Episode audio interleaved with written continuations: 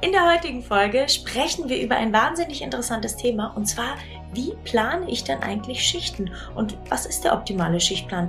Ich gebe euch ein paar Tipps und Christian gibt wieder sehr, sehr smarte Inhalte zum Besten, deshalb freut euch auf die Folge.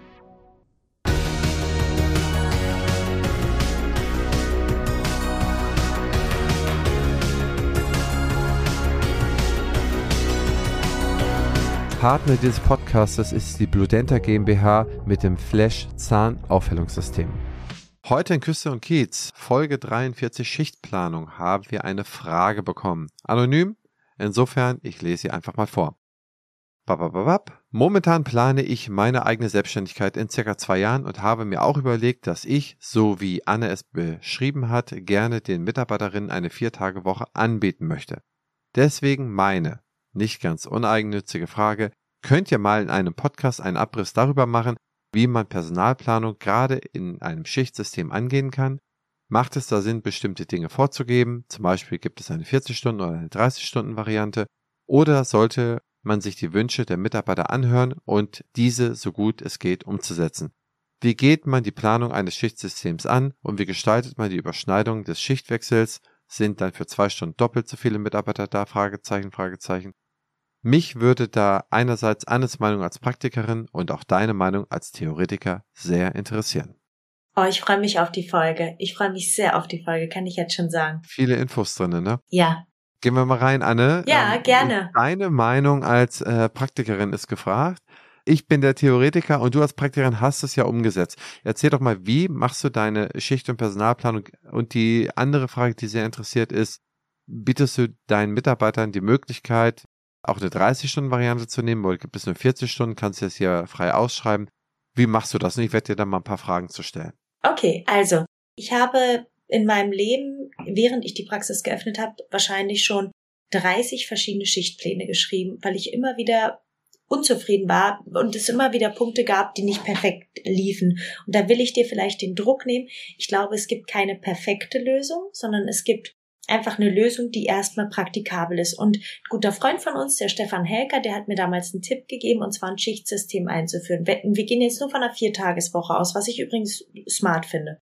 Eine Viertageswoche kannst du super effektiv aufbauen, wenn du nur eine Zahnärztin bist. Ich weiß nicht, wie viele Mitarbeiter ihr seid oder wie viele du aufbauen willst. Das heißt, du solltest dir erstmal überlegen, wie viele Stunden möchtest du am Patienten arbeiten.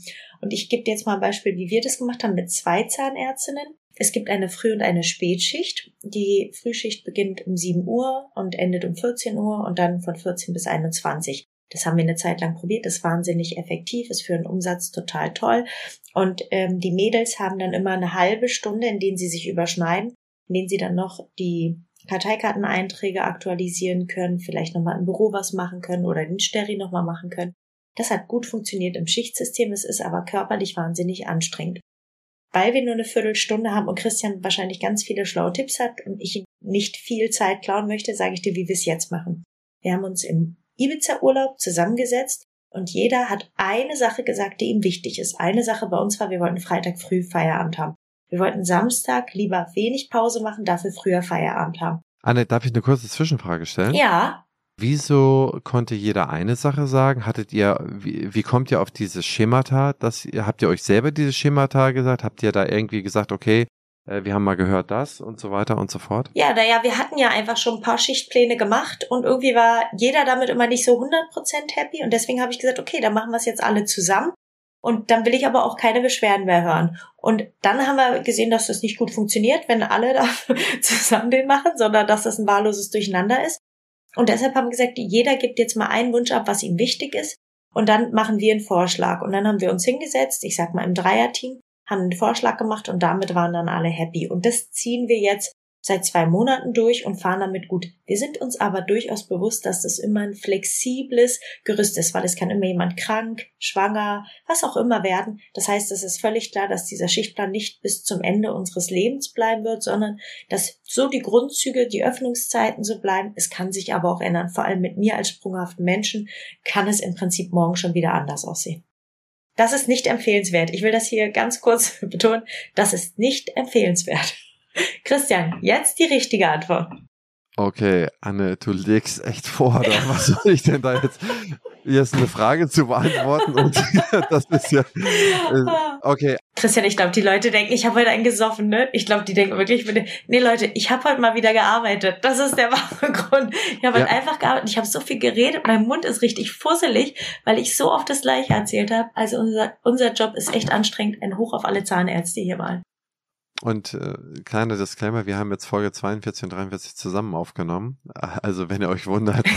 Die 42 aber, war genauso schlimm. Okay, ge gehen wir mal rein. Gehen wir mal rein. Also. Auf geht's. Planung der Selbstständigkeit in zwei Jahren. Erstmal finde ich das gut, dass man sich mit diesen Themen beschäftigt. Und man muss sich am besten vorher damit beschäftigen.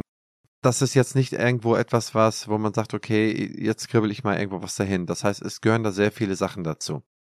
Zum Beispiel die Gesetzesdimension, die gehört damit zu. Die zweite Dimension ist die äh, Mitarbeiterverfügbarkeit und die Mitarbeiterbedarfe. Der dritte Punkt ist die Patientenverfügbarkeit, die Patientenbedarfe.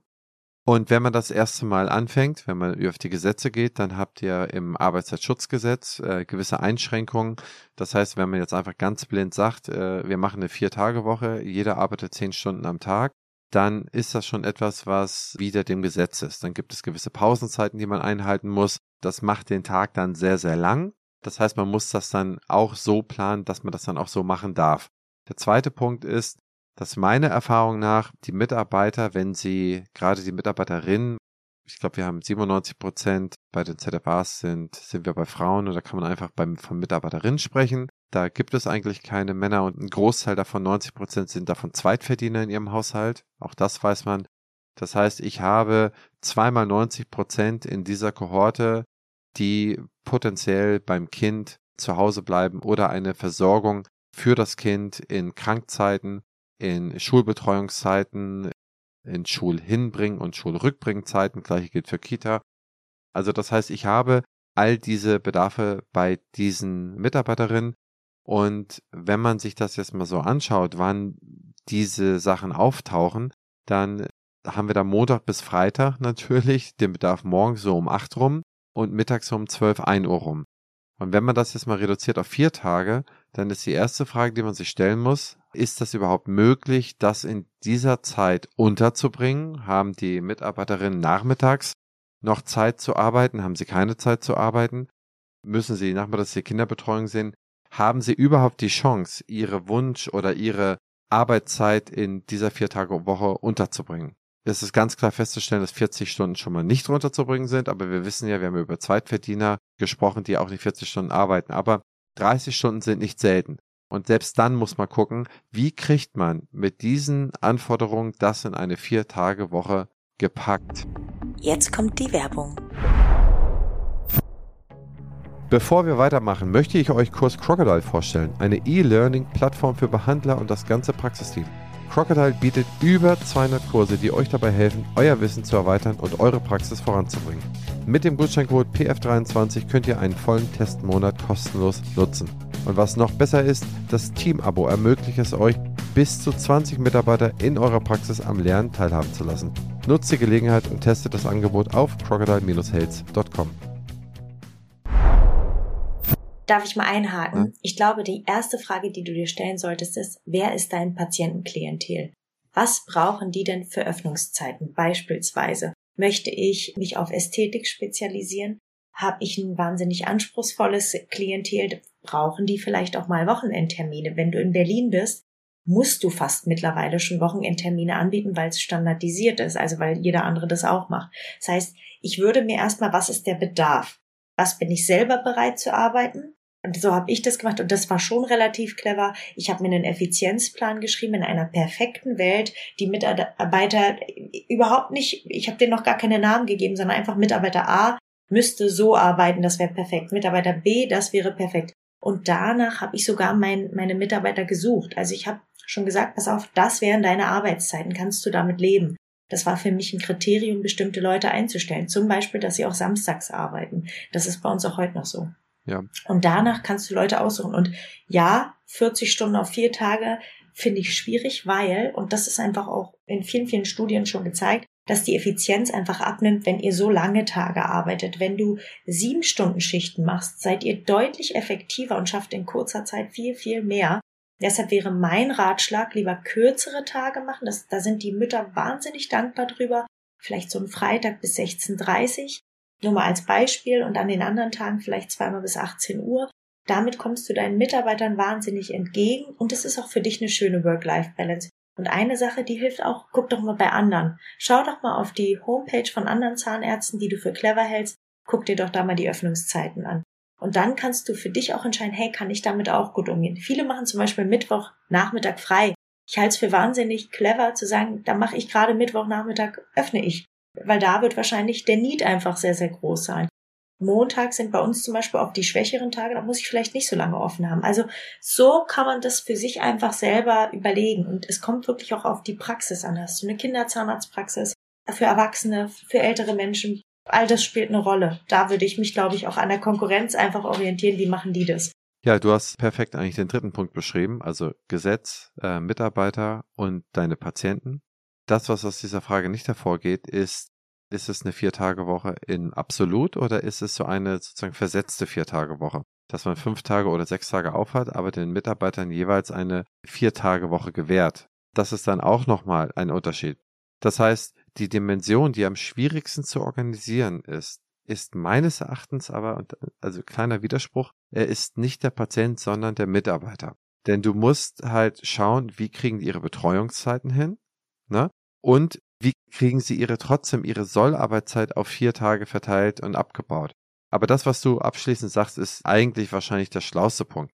Vielleicht ist nicht die Viertagewoche das Beste, was sie machen kann, sondern wenn es denn so schön ist für die, äh, für viele, was viele auch wollen, ist das gefühlt längere Wochenende. Äh, Freitagmittag startet das Wochenende. Das lieben viele Leute. Mhm. Also in Sozialstudien sieht man, dass der Freitagnachmittag frei wird gewertet wie ein Urlaubstag. Mhm. Das heißt, wenn ich Mittag essen kann mit der Familie und dann sage ich, oh, ich kann jetzt noch eins von drei Mittagessen, bis ich wieder arbeite. Ne? Das kommt sehr, sehr gut an. Das heißt, das würde ich mir auch nochmal so betrachten. Mhm, guter Punkt. Auf jeden Fall solltest du, liebe Fra Frägerin, solltest du dir über diese Sachen Gedanken machen, denn auch hier, wie eine Praxis äh, gestaltet wird, wie du deine Praxis nachher von der Ausrichtung äh, her, von den Farben der Wände, von den Stühlen, die du einsetzt, her machst, ist das auch eine Frage deines Geschmackes, wie du und deine Mitarbeiter insbesondere damit leben können. Damit du, dass du damit leben kannst,